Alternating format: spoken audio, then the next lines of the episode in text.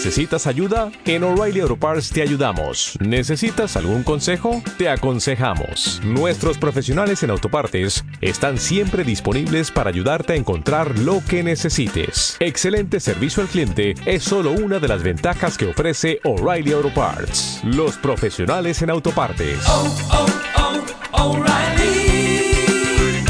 Auto Parts. Unirradio, la radio de la Universidad de Huelva en el 103.6 de la FM. ¿Sintonizas?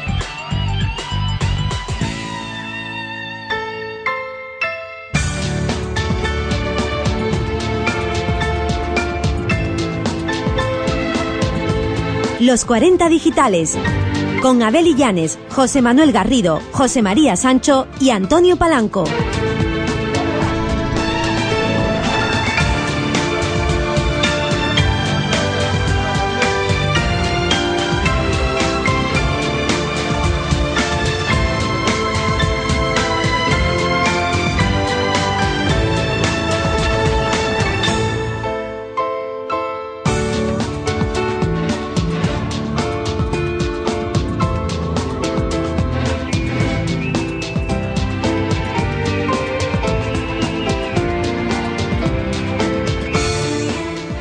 Hola, muy buenas tardes a todos. Estamos una semana más en los 40 digitales. Son las 12 y 7 minutos de, de este viernes, día 23.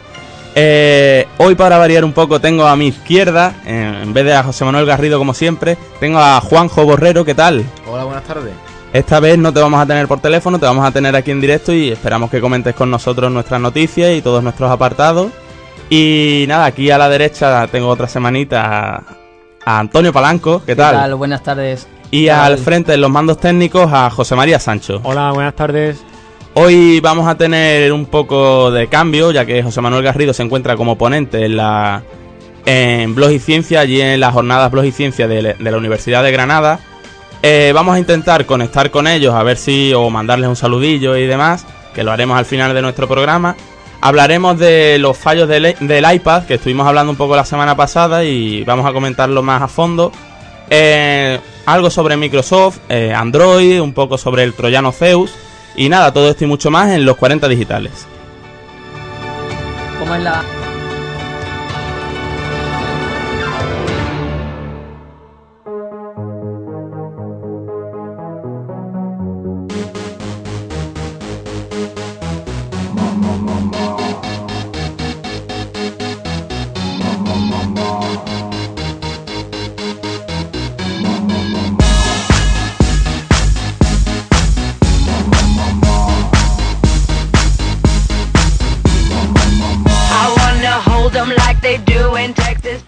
Bueno, como, como advertía en nuestra introducción, eh, estuvimos hablando la semana pasada sobre el iPad y comentamos algunas de sus, por decir, sus, po- sus pocos avances ¿no? que ha tenido.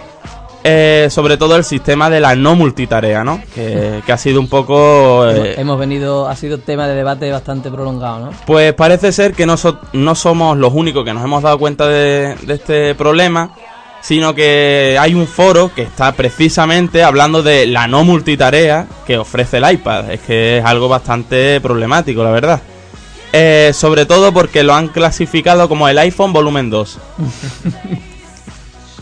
Yo no sé si esto va a beneficiar a, a, a la compañía, pero yo creo que, que esto puede resultar algo como antinovedoso, ¿no? Porque claro, están, pro- están diciendo que el iPad, que es lo último, que tal y cual, y ahora aparece un foro en el que están diciendo que es el iPhone volumen 2, es decir, que es como una nueva versión de, de- del antiguo aparato, ¿no? Por, por entenderlo así. Entonces, ¿puede el, el usuario que haya comprado ese primer iPad o ese iPad volumen 1 Es que, eh, ¿cómo te sentirías tú si te dicen, no, es que este es el iPhone volumen 2, esto no es... hoy Pues, directamente por ejemplo, a ¿cuántos, poner años, cuántos años lleva Symbian en el mercado?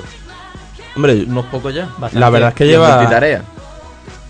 Y según el teléfono hay por ahí fotos y comentarios de hasta 60 tareas abiertas. Y ya no solo eso, sino luego el tema del único puerto que tiene, que también está siendo muy criticado. ¿eh? De hecho, hay el foro concretamente está en blog.suempresa.com Y es un apartado que dice excelentes al- alternativas para el iPad. Es decir, que vamos, que está diciendo directamente alternativas para el iPad. Vamos, que no es algo que... Sí, ahora están ya muchos fabricantes también ya presentando los primeros modelos y versiones. Y la mayoría de ellos corriendo con Android, que eh, sí permite la multitarea y... Además es que yo creo que, que el iPad va a ser un fracaso, más que nada por, por las críticas que está teniendo. Yo creo que eso es una estrategia, como hemos venido diciendo muchas veces, son estrategias todo de mercado. Eso de fracaso, dudo mm, muchísimo que una empresa de la envergadura de, de Apple mm, saque a la, a la venta un producto de este, de este calibre y fracase en el intento. O sea, es que casi seguro que está todo lo que está ocurriendo, toda esta serie de críticas, todo está pensado antes de que incluso se venda el primero. Puede ser, aunque no sé yo, ¿eh? no sabría por dónde decantarme, pero puede ser, puede ser que sea una versión para sacar una mejor Sí. o quizás no. Yo creo que Apple tiene muy bien definido que son cuáles son sus usuarios. Y más que usuarios son seguidores o fans de, De, la producto. marca, de la empresa. Entonces, de- de- claro, te sacan un producto para llamar la atención. Y cuando ya lo, lo mismo se critica, lo mismo te da publicidad, una crítica buena que una mala. Está sonando. O sea, que es Lo como que- lo que quiere como es la que típica esté- canción mala que, claro, que, es que, que esté en el oído mala que sea suena, pues Sí, y ya después nos bombardearán con el fabuloso iPad 2.0, como Claro. quieran llamar, con ya sus puertos USB, que yo lo veo algo incomprensible, incomprensible que no tenga puerto USB, por ejemplo, cuando cualquier cosa te trae ya puerto USB para tú conectarle cualquier pen donde tengas información, música, foto.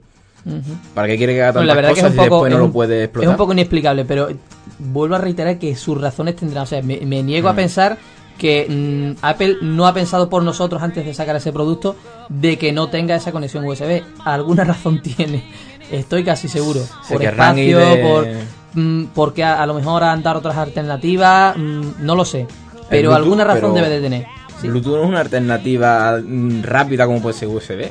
Bueno, pero quizás es una alternativa a, ese, a, a esa conexión y al ser Bluetooth sin cable eh, da una opción que el USB no da.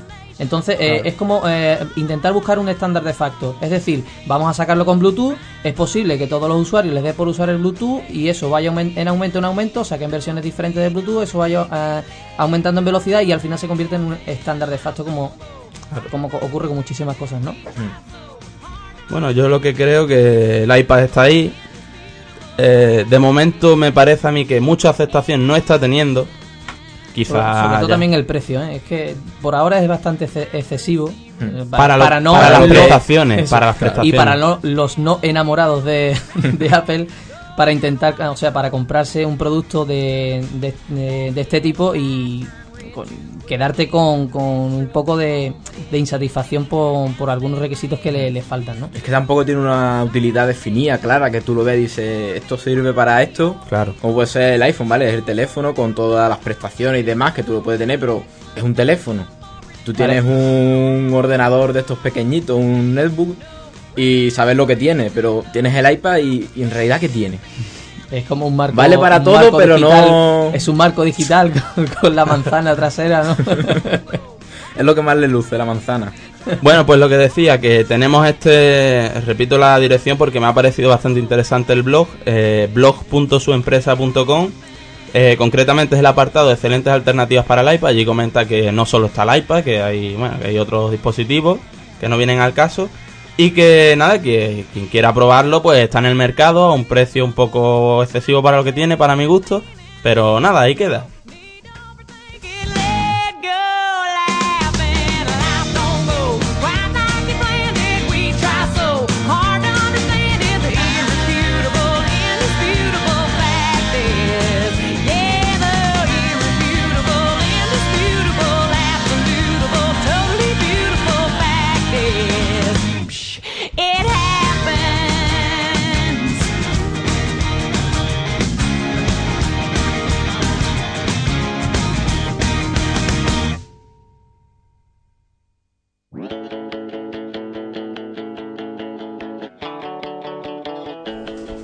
Antes de nada, me gustaría recordar a nuestros oyentes que podéis contactar con nosotros a través de vía telefónica. Estamos en riguroso directo en el 959 21 93 43. A través de nuestro correo electrónico en los 40 digitales arroba uniradio.uho.es. En Twitter, twitter.com barra los 40 digitales. O en Facebook, facebook.com barra los 40 digitales. Ok. Bueno, pues eh, como comentabas antes, Abel, eh, teníamos hoy una noticia que mm, yo creo que es bastante interesante para todos los usuarios de Internet. Y es que, no sé si os sonará, el troyano Zeus, ¿vale? Es uno de los troyanos más temidos en el ámbito bancario. Bueno, pues ha sacado una versión eh, totalmente aplastante ante su, digamos, blanco principal, el, el Internet Explorer, y ahora se ha ido por Firefox. ¿Qué ocurría antes? Que Firefox, eh, como sabemos, es, una, es un explorador que es bastante robusto, ¿vale? Pero ha conseguido eh, evitar esa robustez y penetrar en, o sea, a ser capaz de recopilar datos de usuario a la hora de entrar en el banco. O sea, esto es como un pequeño aviso, ¿vale? De que Zeus eh, se ha convertido en un troyano bastante peligroso para todo aquel que está acostumbrado a hacer su- sus transferencias bancarias, sus gestiones bancarias usando Firefox porque supuestamente es más seguro. Pues Zeus ya se ha encargado de que, de que esa seguridad pase a un segundo plano y según he estado leyendo, eh, actualmente hay hasta eh, un PC por cada 3.000 infectados. Y yo creo que es bastante, bastante preocupante, sobre todo para todos aquellos usuarios que utilizan la banca electrónica, ¿no? Pero yo quería hacer una pregunta. Zeus, que, que ha sufrido una modificación, Sí, ha sufrido una modificación. O sea, el Zeus eh, lleva bastante tiempo corriendo, digamos, por nuestras redes. Eh, ¿Qué ocurre? Que han hecho una versión nueva que ha sido capaz de, de- saltarse a la seguridad de Firefox. Antes eh, no, era, no era posible y su, su blanco principal, como decía, era Internet Explorer, pero ha, ha logrado estar a, atacar a Firefox y bueno, ahí está. Dando, dando vamos, que caña. ha De hecho, caído. califica la situación de un nivel de distribución sin precedentes en su acto. Este señor Amit Klein, que es el que... Yo siempre he dicho que el tema de transferencias por internet, que bueno, quien dice transferencia dice envío de datos privados o cualquier otro tipo de, de transferencia, ¿no? Eh, yo he dicho siempre que internet no es nada seguro, internet es público, eh, en internet yo puedo acceder a cualquier sitio, siempre que tenga mis herramientas, tenga mis cosas, pues yo no habría ningún no hay ningún impedimento para acceder a cualquier ordenador. Ya está la seguridad del usuario y demás, pero como hemos dicho, no hay nada imposible, es que no hay nada. Siempre que tú sepas, ahí no y bueno, yo lo que creo lo dije en su día y lo sigo apoyando y es que los creadores de Zeus tienen que saber bastante del tema, ¿eh? Porque si han logrado eso, Hombre, tú, tú eres uno de los que sabes más de este tema aquí en la mesa, vamos. y cuando tú hablas de esa manera, por algo será. Firefox, es que caer Firefox no es fácil, ¿eh? No es fácil, no es fácil. Hombre, por algo está en el en el estatus en el que está. eh, ahí está en la cúspide, digamos, de la seguridad, como uno de los navegadores más, más robustos, pero siempre hay alguien que te echa la. Claro. ¿eh? la Siempre hay alguien mejor, siempre. siempre hay alguien mejor. Pero es que eso mm, es como alimentar un poco también el, la vidilla que tiene esto. Si no, mm, ¿de qué Si no, no tendría gracia, Claro. no hay competición, No hay- claro. no hay ¿Habéis- competición, no hay notado- competitividad. ¿Habéis notado que al iniciar Firefox se ralentiza últimamente demasiado? ¿Os tarda Ahora, mucho? ahora que lo dices, sí. Es que yo creía que solo era me pasaba a mí, Sí. el ordenador mío, pero es que no sé, es que Yo la verdad es que ahora estoy menudo, utilizando ¿sabes? Chrome antes que Firefox. Es que Mm. yo lo, lo he comprobado en mi ordenador y Chrome se, se inicia muchísimo antes Mm. que Firefox. Yo es que tuve una experiencia con Chrome bastante, bastante mala y hasta que yo no esté muy, muy, muy seguro de que tiene bastante solidez, no vuelvo Chrome tiene varios fallos, entre Me ellos hizo perder es- bastante... Entre ellos es el tema de las capas en las páginas web, es un fallo bastante grave porque vamos, que a día de hoy hay un navegador que no soporte eso. Más que nada porque, bueno, sí lo soporta, lo que pasa que, por ejemplo, Hotmail, no sé si sabéis que cuando tú pinchas en la bandeja de entrada, no te manda a una página nueva, no te manda a una página que sea bandeja de no te entrada. abre una con- pestaña nueva ni nada, ¿no? Ahí está. Lo que te abre es un subapartado dentro de la, de la, Que actualiza, de la digamos, la, página misma web. página. Ahí está. Utilizando Ajax. Sí. No sé, no sé lo que Sí, utilizará, que pero Ajax. Ajax. Ajax, ¿no? Sí. Bueno. Ujú. Pues eh, Firefox y Internet Explorer funcionan bastante bien, te lo actualizan perfectamente. Pero Chrome se queda colgado muchísimas veces. ¿eh? Pero muchísimas veces. A lo mejor, se- a lo mejor es intencionadamente. Y no solo, no, no, no, no solo en Hotmail, en Twenty, por ejemplo, también lo he notado yo. Y en la navegación por pestaña, Hombre, También falla cuando mucho. pulsas el botón central del ratón para Hombre, abrir si una estás utilizando pestaña, un producto yo también Sí, te vendo otro, pues yo también- Hay que pensar en todo. Claro. Y muchas veces piensa, ma- piensa mal y acertarás, ¿no? Claro, yo te, dicho. yo te ofrezco un producto y ahora tú estás utilizando otro producto de otra cosa, de otra compañía, pues como es a través del mío, yo te... te No, pero- para que utilices el mío. Podría ser una razón, pero yo creo que es fallo del navegador porque páginas como Twenty o Facebook fallan también. Vamos, que lo he comprobado. que, que y- todavía falta una depuración Sí. de... A lo mejor el motor de Ajax que tiene, pues no hay que, te- va, hay no que va tener fino en cuenta, todavía. hay que tener en cuenta que tiene muy poco tiempo. Hombre, Chrome ahora mismo es el más novato de todos, Por está eso claro. que, que necesita ir actualizándose, viendo los fallos. Recordemos además que se ofertan 300 euros para todo aquel usuario que sea capaz de encontrar Pues es los verdad, bugs del mira, pues, Chrome. pues lo mismo lo mismo sale algo por que ahí. no son claro, solamente bugs de seguridad. que- Con experiencia no podemos comprarlo con Internet Explorer o Firefox. Incluso con Opera yo creo que está todavía un poco lejos. Opera, ¿alguno de vosotros habéis usado No, Opera? nunca. Y Yo. el otro día me estaba acordando de eso. Yo he Digo, utilizado Opera y es una maravilla, ¿eh? Pues sí, yo, pues yo el otro día me estaba acordando, digo, es que yo no lo he utilizado nunca ni, lo- ni he visto a nadie que lo utilice.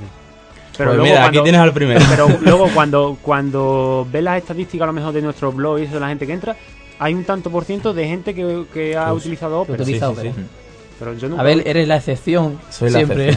eres tú, Sí, ¿no? El porque- que entra a nuestro blog. con- con- No, la verdad es que Opera se ha hombre, no- descubierto, se ha descubierto. No es que sea Firefox ni mucho menos, que ya digo que a mí la noticia me ha- se me ha quedado un poco grande, me ha sorprendido un poco, pero Opera es un buen navegador, comparado con Chrome para mi gusto, de momento está bastante por encima.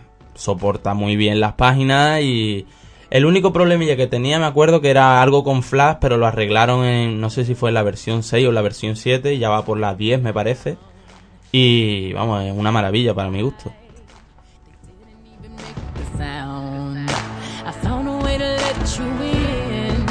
But I never really had a doubt. Standing in the light of your halo, I got my angel now. It's like I've been awakened.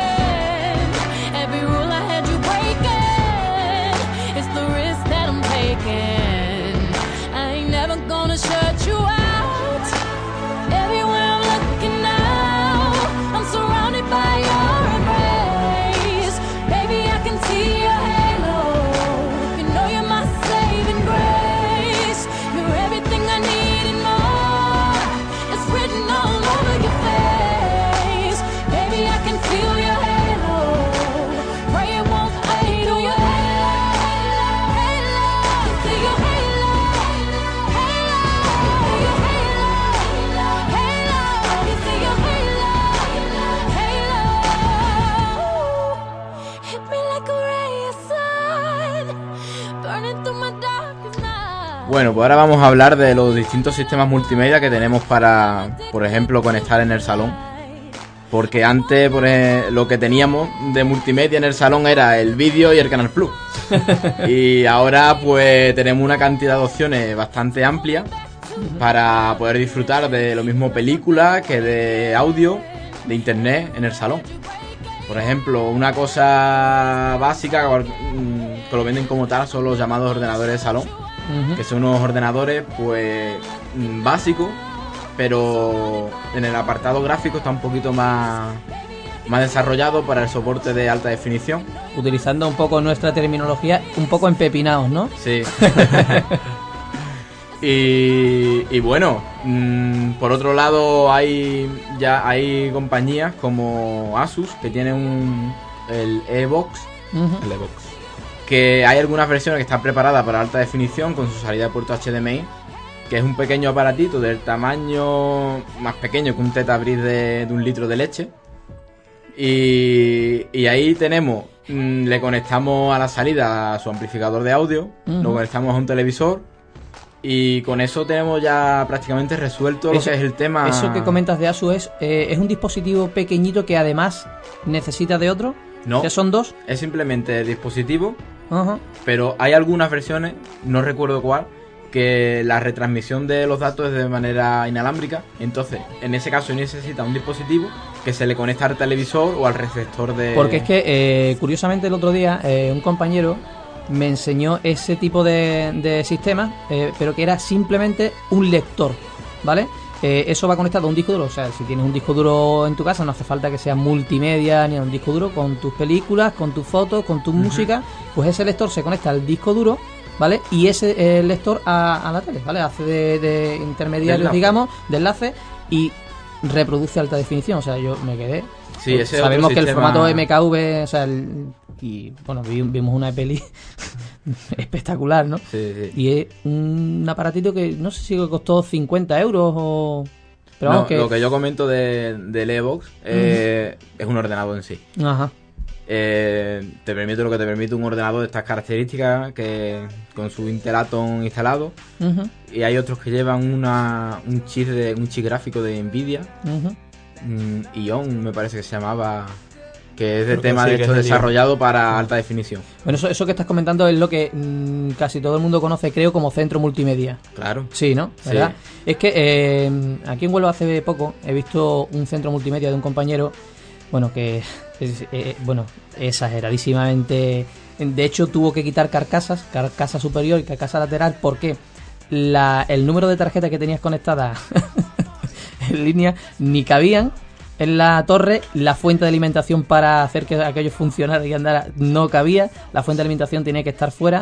O sea, ahora, los juegos en alta definición y en una pantalla de 50 pulgadas, bueno, es que eso es para verlo y disfrutarlo, sobre Eso todo. para sobre todo para quien es un enamorado de los juegos de, mm, de guerra o de que tenga mucho espectáculo, no tipo Wii, ya sa- sabéis Sí, lo que me refiero, ¿no? Si tienen esa oportunidad de tener un centro multimedia con esas características en casa y poder disfrutarlo, da igual que, que tenga que quitar carcasa. Claro, y ahora que hablas de centro de, de juegos y centro multimedia la Play 3 en la Play 3 tenemos reproductor de DVD reproductor de Blu-ray eh, el audio, mm, internet, porque como todos sabemos que tiene Bluetooth, entonces con un teclado por Bluetooth tú Sí, te sientas en el sofá y puedes navegar por Incluso internet. multimedia también puede ser Xbox. Lo que pasa es que no soporta Blu-ray, creo recordar. Claro, es, Es la única diferencia tiene. que tiene, con, con Play 3, porque como sabemos, Xbox lo que tiene instalado es el Windows Media Center. Como que tiene el sistema que tú puedes reproducir películas o cual... No sé si deja meter peliculillos piratas, pero, pero sí puedes ver una peli original. Y bueno, si tienes la, la consola liberada, ¿no? Por ejemplo, si te la quieres llevar a Estados Unidos con tu, con tu consola, li- o sea, te la quieres llevar liberada allí para que tú puedas reproducir formato NTSC, pues tú allí puedes ver una peliculilla que hayas grabado directamente de, de cualquier lado, ¿no? Que te hayas descargado o simplemente una copia de seguridad. Vamos, que no... Claro, digamos que la Xbox se quedó ahí atrás en la guerra esta que hubo de Blu-ray contra el, el DVD de alta definición. Y el inconveniente que tiene. También es verdad que salió prácticamente un año y medio antes que, Play 3. ¿eh? Que yo creo que Play 3 debería haber salido mucho mejor que Xbox, teniendo en cuenta que las prestaciones prácticamente son las mismas, salvo en potencia que la supera un poco, pero gráficamente es igual y Pero hablando de centro multimedia, yo me decanto por lo que ha dicho Juan. Mejor tener un ordenador sí. Específico, o sea, bien Sí, específico para, específico para, para, lo que está eh, diseñado. para el salón, Mm. más que una Play, porque la Play es eso es lo que tiene todo el mundo o, o- o lo que todo el mundo tiene en la cabeza como digamos centro multimedia, pero realmente no lo es. Aunque te dé todas esas prestaciones, pero no puedes aumentarla, no puedes. Viene la cajita y tienes la cajita cuando te la compras y dentro de tres años y cuatro. Sin embargo, ese centro multimedia, que es, como hemos dicho, un PC un poco especial, podemos ir aumentando, quitando. Sí. Es un concepto Es diferente. más modular que, que la Play. Es más diferente. prestacional, digamos, en el caso de que a lo mejor tú no quieres estar metido en una habitación tecleando cualquier archivo de Word que estés haciendo. Eh, con el ordenador este de salón puedes hacerlo, sentado en el sofá si quieres. Cosa que con la Play, pues digamos que no puede. Yo creo que tarde o temprano los centros multimedia tipo PC especial invadirán los salones de nuestras casas. Por lo menos el de la mía, ¿eh? Sí, sí. Yo lo tengo ya en proyecto. Porque es que tú te pones a pensar y tienes el, el equipo de música, tienes el vídeo, el DVD, si ahora quieres el Blu-ray, son un montón de aparatos que lo Sí. ocupan el sitio. Si Cuando tienes uno solo, mejor. Además, yo tengo el hueco exacto para una pantalla de 50 pulgadas. que cada vez que me siento y veo mi 32 pulgadas, veo el hueco por los lados, digo, me falta la pantalla, me falta. Y tengo que. Es que, es que está hecho para eso, Sí, y, ¿entiendes? es que- y la, la inercia, la inercia de- de- del mercado y eso es ir abaratando los precios de cuanto más se va vendiendo, más barato es. Entonces, fíjate, que sea- fíjate que el, el televisor que tengo ahora, mm, ahora mismo es un CRT, o sea, como comentamos Sí. ya la última vez que estuvimos hablando de alta definición, de 32 pulgadas. Bueno, pues eso me costó 800 euros. Ahora, uno de 32 TFT LED vale 380 o 400 Sí, sí. euros. O sea, es que por la 800 mitad euros te compra un fino televisor. y pero- tecno- Sí, última tecnología LED. Muchas, o sea, muchas veces lo hemos dicho aquí que cuando salieron los primeros reproductores de DVD, había gente como loca comprándolo, pagando 200 euros. 200, 300 euros, después 30 euros. y ahora Sí, por sí. 49 euros tiene uno de. Vale, una marca, la cigüeña coja, pero. pero que. mm, que le reproduce todos según los la jerga formatos. informática, según la jerga informática. Eh, reproduce todos los formatos y a lo mejor que se compró unos Pioneer o una marca esta buena no reproduce nada más que formatos específicos y no te salga de ahí. Claro, pero tú te Da pones a ver eso, los, datos Sí, técnicos ves convertidor de audio, que- convertidor de vídeo y te pones a comparar unos y otros ya se nota la diferencia. Bueno, pues nada, vamos a dejar aquí el tema, vamos a ir unos minutillos a publicidad y enseguida volvemos en riguroso directo en los 40 digitales.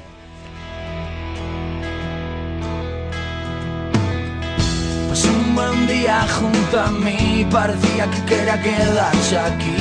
No había manera de Charlie. Si Peter no se quiere ir, la soledad después querrá vivir.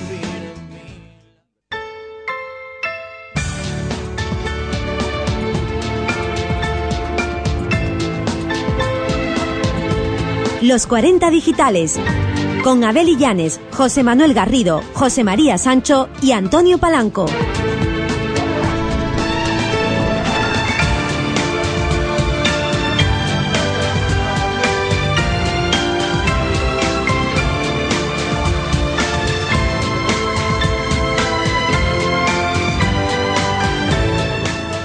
Bueno, seguimos tras la publicidad en los 40 digitales. Eh, vamos a hablar un poquillo de- del famoso Office, concretamente de la versión 2010, que podría salir ya al mercado eh, el día 19 de... Bueno, perdón, el día 19 de, de este mes ha salido en versión RTM, que es la que está ya preparada pa- para, digamos, mandarla a las empresas y demás, solo que le cambiarán el nombre, como, como siempre ocurre. Y concretamente el día 12 de mayo de, de este mes que viene eh, van, a, van a lanzarla al mercado. Es decir, va a estar disponible para lo que es el mercado empre- empresarial. Eh, ¿qué, es lo que, ¿Qué es lo que se puede, se puede ver en esta versión? Pues bien, se puede descargar mm, la versión RTM esta que he dicho y vemos que hay cuatro paquetes distintos. Cuatro paquetes bi- bien diferenciados. Eh, para, empezar, para empezar tenemos el Office Home and Student, que como bien sabemos va para casa y para los estudiantes, básicamente. Aunque después hay una pequeña especialización para los estudiantes que es un poco más barata y que tiene pues más... menos contenido, ¿no? Porque claro... básico. Sí. Eh, el paquete básico, que es Office Home and Student, contiene los cuatro programas que son Word, Excel, PowerPoint y el de blog de nota, ¿no? El... Y tendrá un, pre- un precio de 139 euros como versión en caja de Europa. Es decir, aquí en, en Europa va a tener un precio de 139 euros. 60 euros más que de lo que vale ahora mismo, ¿no? Está en torno a los 79, 89 euros. Sí, ahora. pero ten en cuenta que este es el paquete más básico que hay. Por eso digo, el Office profesional está en, en torno a los 80 euros. Si ese es el más básico del Office 2010 y vale. Y ¿cuánto trae menos que el 2007. 170 139 euros. A ver, a ver, ¿qué más? ¿Qué más trae? Muy bueno tiene cuenta. que ser, ¿no? Pues ahora veréis porque las cifras son bastante impresionantes con respecto a otros Office como puede ser el 2003 y el 2007. Eh, la versión que es un pelín más completa, que es la Home and, and Business, digamos es para negocios o para... Contiene varias, varias... contiene lo mismo exactamente, solo que algunas funciones distintas en el tema de soporte. Es decir, tenemos algo de soporte técnico que, bueno. Y que y el precio, atención al precio, porque son 379 euros. Estás pagando la licencia comercial, más que nada. Si vas a utilizarlo en un negocio, lo que estás pagando es la, la licencia. Bueno, la, la gente sabrá que hay un- una herramienta parecida que se llama OpenOffice, que no tienes que pagar Exactamente. nada por nada, y es muy parecido. Pero es que atento, es que esto no es todo. Porque la tercera versión, que es la más cara de todas, que es la, el paquete profesional, vamos, el que ahora mismo es Office Professional, eh, trae unos programillas que son el Publisher, el ACE y, funciones de soporte también, eh, como el paquete anterior. Pero es que su precio, atención al precio, porque prácticamente es el doble, son 699 euros. Toma ya. Yo creo que a Microsoft se le ha ido un poquillo la mano, ¿eh? Yo no, no, no quiero ni comentarlo. No. Mm, Yo muchas veces me pregunto que esa cantidad esa cantidad de, de- de prestaciones que pueda traer el Office, tanto el 2007 como el 2010 en este caso, el anterior, ¿somos capaces de aprovecharla? A ver, Pues no lo sé, la verdad, pero vamos a ver porque es que es un precio bastante excesivo. Bueno, antes que nada, me gustaría, me gustaría decir que, como, como bien sabemos, a José Manuel Garrido lo tenemos, en- lo tenemos como ponente en las jornadas de blog y ciencia de la Universidad de Granada. ajá. Y desde los 40 digitales, pues queremos mandar un saludo a todos los asistentes de estas jornadas. Eh, como, bien- como he dicho antes, se celebra en la Universidad de Granada. Y especialmente pues a Manuel González y a José, a José Manuel Garrido, que están allí, están allí como ponentes, ¿no? Y bueno, José Manuel, que es, colaborador nuestro. Colaborador es que- nuestro de los 40 y fuerte. y nada, esperemos que nos traiga información de lo que allí acontece y podamos publicarlo en nuestro blog, que para recordarlo es www.los40digitales.es.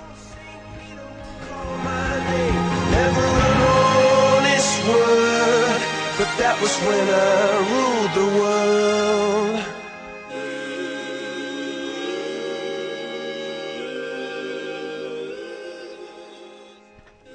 Y bueno, lo que íbamos comentando es que el paquete profesional estaba en 699 euros, que es una cifra bastante excesiva.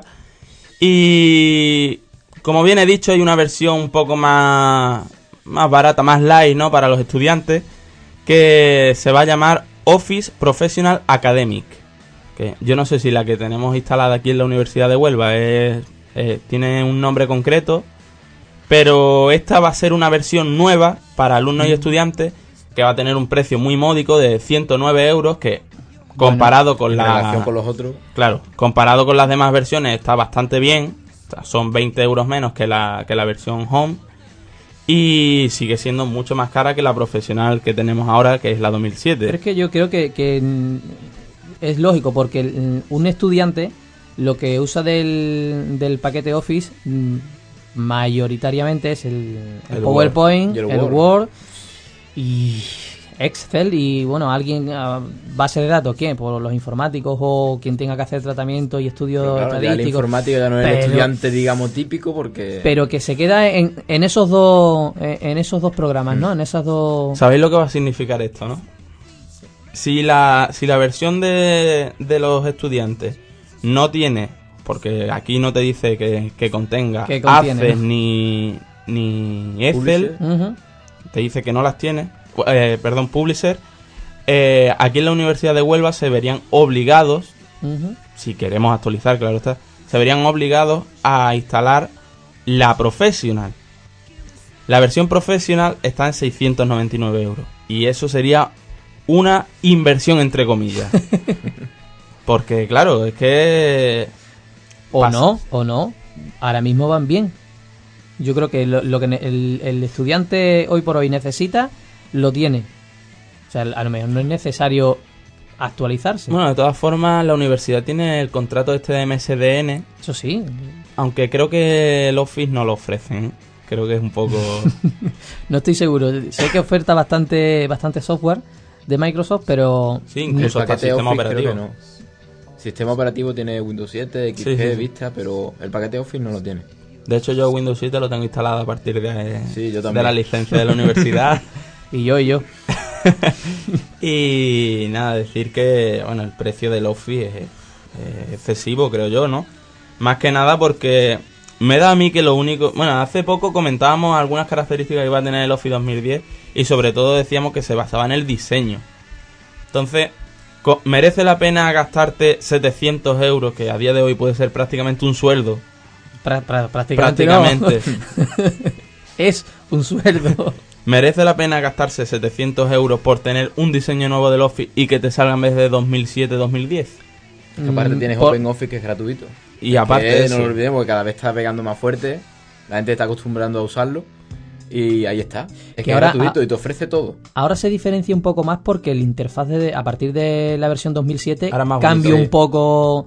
La- hay diferencia, o sea, abres el, el OpenOffice y abres el, el el Microsoft 2007 y ves la diferencia. Sin embargo, antes, cuando estaba el 2003, cuando todo el mundo usaba el 2003 y OpenOffice, yo he tenido aquí usuarios que han abierto el OpenOffice creyéndose que están utilizando Claro. el Word 2003. Yo- Y hermano, pues ¿dónde está esta opción? Que digo, no, es que estás usando OpenOffice. Había algunas variantes, entonces le tenía que explicar, ay, yo no me he dado cuenta de esto. Y otro problema que tenía OpenOffice era la compatibilidad.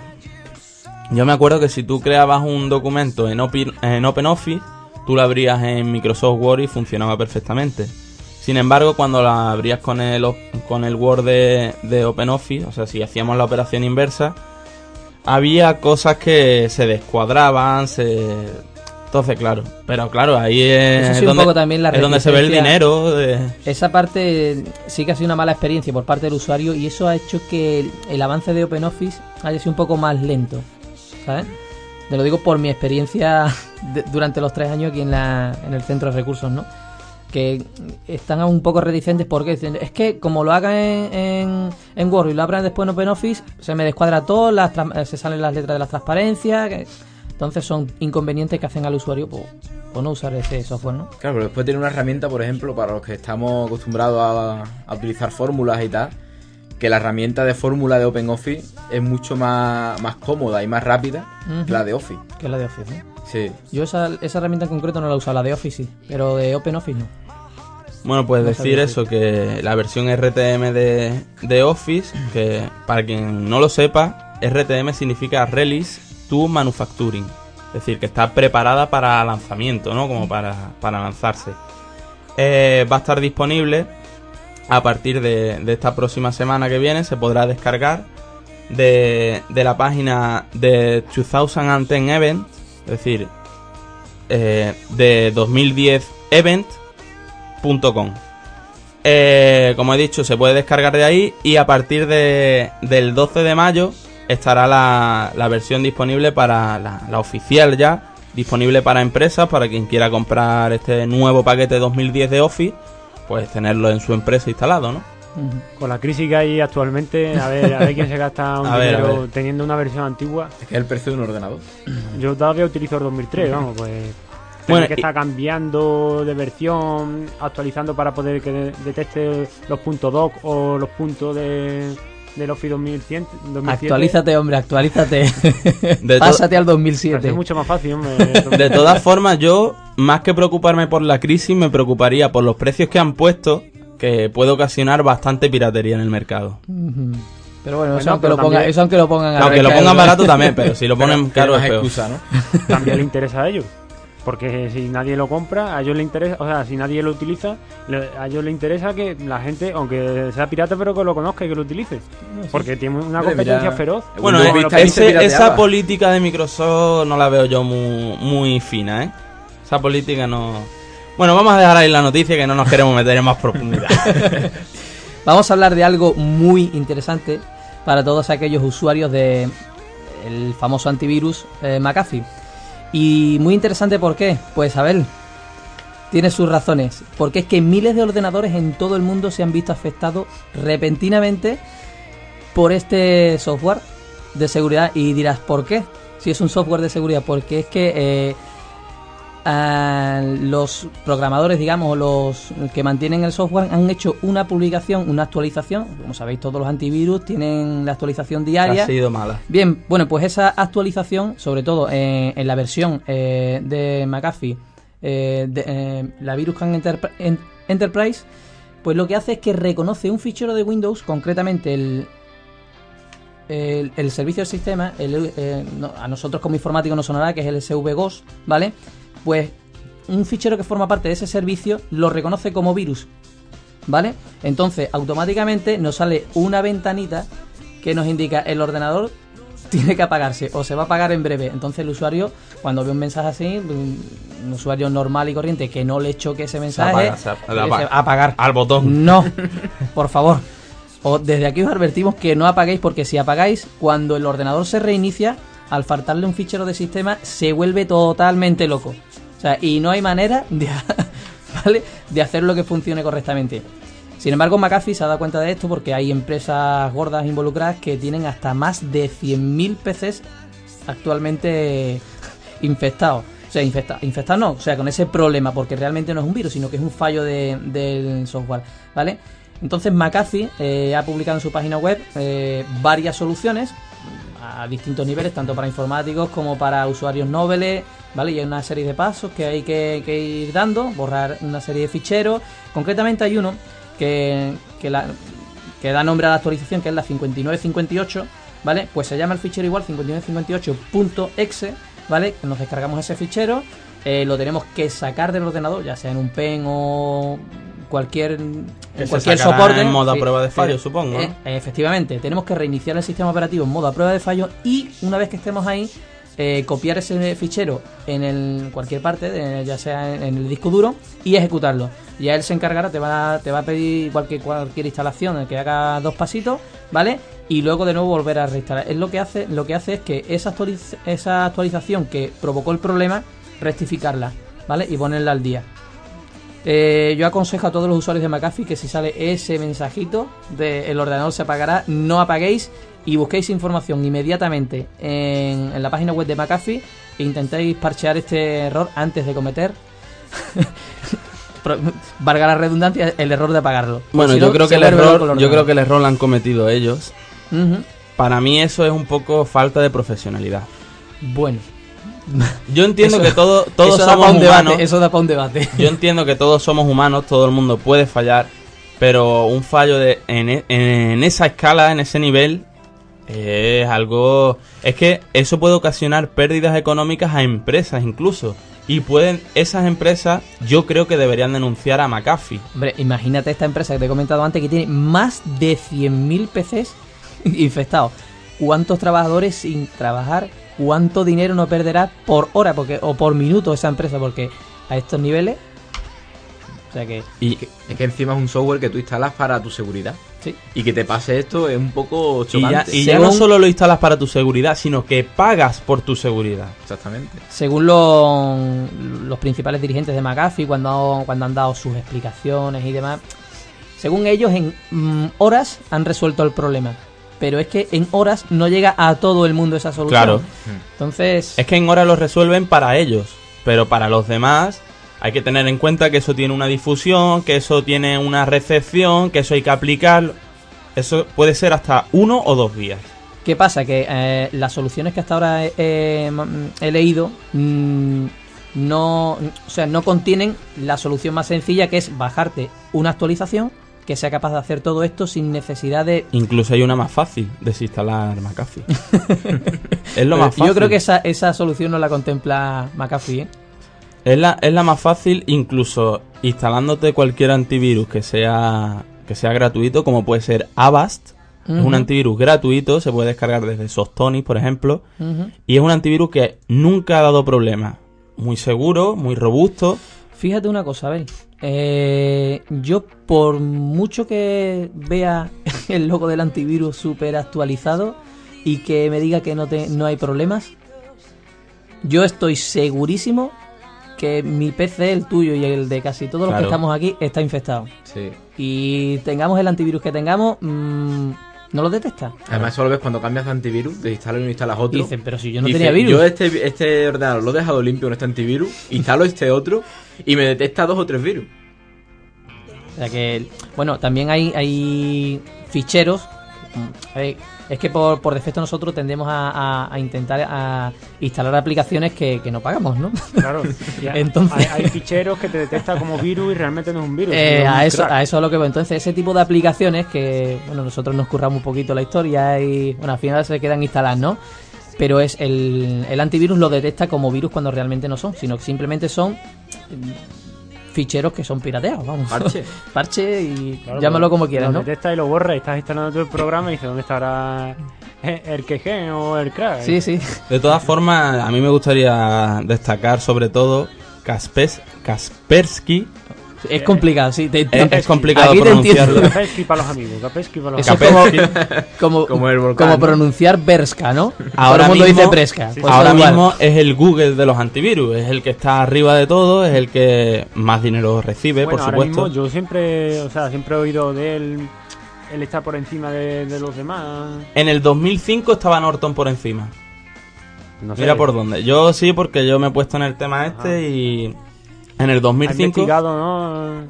Bueno, he investigado. eh, Experiencias de la vida. Experiencia, experiencia. En el Los pinitos- 2005 Los pinitos que hace Abel. Claro. Norton estaba por encima con el famoso Norton Internet Security 2005 que incluía el antivirus, incluía cortafuegos, incluía una un, se- un pack, ¿no? Que tenía todo junto, tenía para correo no deseado también. Y todo eso se ha ido adaptando y Kaspersky ahora tiene uno, tiene uno también NOS 32 que se llama Node, Node Internet Security, creo recordar. Y bueno, ese hasta ahí ha llegado el- este sistema de antivirus y de cortafuegos que se ha incluido todo en un paquete y se puede instalar. Y decir que ahora mismo la que está por encima es Kaspersky, pero vamos, con una diferencia impresionante. Incluso tiene actualizaciones a diario y dos o tres actualizaciones diarias que, vamos, es algo impresionante. Sí, sí, que lo instalamos y gracias a tu recomendación, ¿no? Y para que nos falle, ¿no? Pero No lo recomienda, pero si lo instala- falle, instalarlo es complicado, pues sí falla. Pues No, sí sí, falla. está claro Te- que- hombre, es que estaba esperando, respetando el turno de palabra de Abel, esperando Falla, que terminara, pero falla. Y tengo, tengo mis razones de, de decirlo. ¿Por qué? Porque concretamente mi cuñado eh, es de los que se gastan el dinero, ¿vale? Entonces mm, tiene por lo menos tres o cuatro versiones, porque le van caducando, ¿vale? Y la última versión, que a falta de un mes de que le caducara la licencia, se ha instalado el software, eh, re- porque le he cambiado el sistema operativo. Y cuando estaba instalando de nuevo otra vez su software que ha pagado, que tiene su licencia, tiene su numerito y demás, no le deja actualizarlo. A ver, ¿por qué? ¿Eh? Pues- Falla, falla, Sí, sí, pero a beneficio de ellos. Siempre, claro, siempre van a fallar beneficios de ellos. ¿Alguna vez no habéis pensado que tanto virus que hay le interesa también a las compañías de antivirus? Claro, eso quién no ha pensado que los virus lo hacen las compañías de antivirus. Es que si no hubiera mundo- virus no habría antivirus, ¿eh? Exactamente. Esto es el pez que se muerde la cola. Si no hay uno, Las empresas tienen dos vertientes. Vamos, Esto es un pensamiento mío y bueno, lo divulgo, pero bueno, que es mío. Eh, tienen a sus trabajadores anti para, para realizar el antivirus, pero también tiene que tener a creadores de virus. Hombre. ¿Me entiendes? Porque si tienen todos los parches para todos los virus existentes del mundo, ¿qué pintan ellos? ¿Me entiendes? Claro. Bueno, no nos vamos a meter en políticas de empresa. Por y eso demás. digo que es un pensamiento mío interno y Claro. bueno, lo digo, pero Y nada, ahí quedaba la noticia esta de, del antivirus, ¿no? más que una noticia, una advertencia. Bueno, una advertencia. Sí, y para terminar ya, que nos queda poco tiempo, quiero comentar un, un estudio que, que tengo aquí de que casi la mitad de los españoles no pueden vivir sin internet. Dice que ha aumentado en un 13% desde el 2008, ha aumentado un 13% el uso de, de mayores de 16 años, que el número de personas que, que utiliza internet. Y da un total de 47, del 47% de toda la población mundial. Yo creo que sé quién tiene la culpa de eso. El informe es elaborado. ¿Quién? ¿Quién tiene? Facebook. Facebook. Y Twenty. Pero- bueno, pero no realmente. Ahora continúo avanzando, pero no realmente Facebook y Twenty, porque no. Las redes sociales, vamos. No es lo más utilizado, pues lo más utilizado, 86%, es el correo electrónico. Las redes sociales son un 65%. Bueno, el correo electrónico tiene su, su alto nivel de uso, de uso por la empresa. Sí, empresa, pero. También, claro, pues la gente ya normalmente Claro. ni, ni la mensajería instantánea ni el correo electrónico se utiliza tanto como. Pero yo creo que llegará el momento en que las redes sociales se metan dentro de la empresa y se utilice la red social para, para comunicarnos y entonces el correo electrónico irá Sí. decayendo. Bueno, Bueno, pues la mensajería no sé. instantánea utiliza un 62% de las personas, la descarga de música un 46% y el visionado de películas o televisión un, un 46% también. Otras consecuencias que ha supuesto el aumento del uso de Internet es el crecimiento del comercio electrónico, que casi un 96% de los consumidores buscan información por Internet y acerca de eh, los vuelos, los viajes, todas las compañías prácticamente tienen, tienen una página web donde puedes comprar los vuelos y, y también comprar diversos productos. Que sube como la espuma, vamos. Es decir, que no podemos vivir sin internet y, y si estos datos los aplicamos a la telefonía móvil, Buah. peor todavía. Pues nada, vamos a dejar ya el programa de hoy. Hemos Qué tenido pena, a- qué pena. Es una pena. Es una pena. Hemos contactado con la Universidad de Granada, esperemos que la conferencia esté, ya, esté yendo bien, ¿no? Sobre todo a los ponentes. bueno, contactado. Ellos más que nada han contactado con Bueno, nosotros, claro. porque no hemos podido capturar el sonido de, de allí. Pero Mm. ellos sí nos han escuchado a nosotros. bueno, ha sido una pequeña, un pequeño contacto. Eh, despedir a mis compañeros de mesa, Antonio Palanco, Hasta la semana que viene. a Juanjo, otro día. esperamos que puedas estar aquí con nosotros otro día más. Y en el mando técnico a José María Sancho. Hasta la semana que viene. Y nada, José Manuel que supongo que vendrá, algún día vendrá. A ver, a ver lo que nos trae, si nos trae información A ver, a ver. de todo lo que ha acontecido allí. Y nada, despedir sobre todo a nuestros oyentes que otra semana más han estado ahí tras, tras la línea, ¿no? Tras, tras el altavoz. Y nada, decir que eso, que la semana que viene esperamos volver con más contenido. Y si puede ser que José Manuel Garrido nos traiga algo de, de las conferencias que se de la jornada de blog y ciencia de la Universidad de Granada, pues mucho mejor. Así que nada, hasta la semana que viene.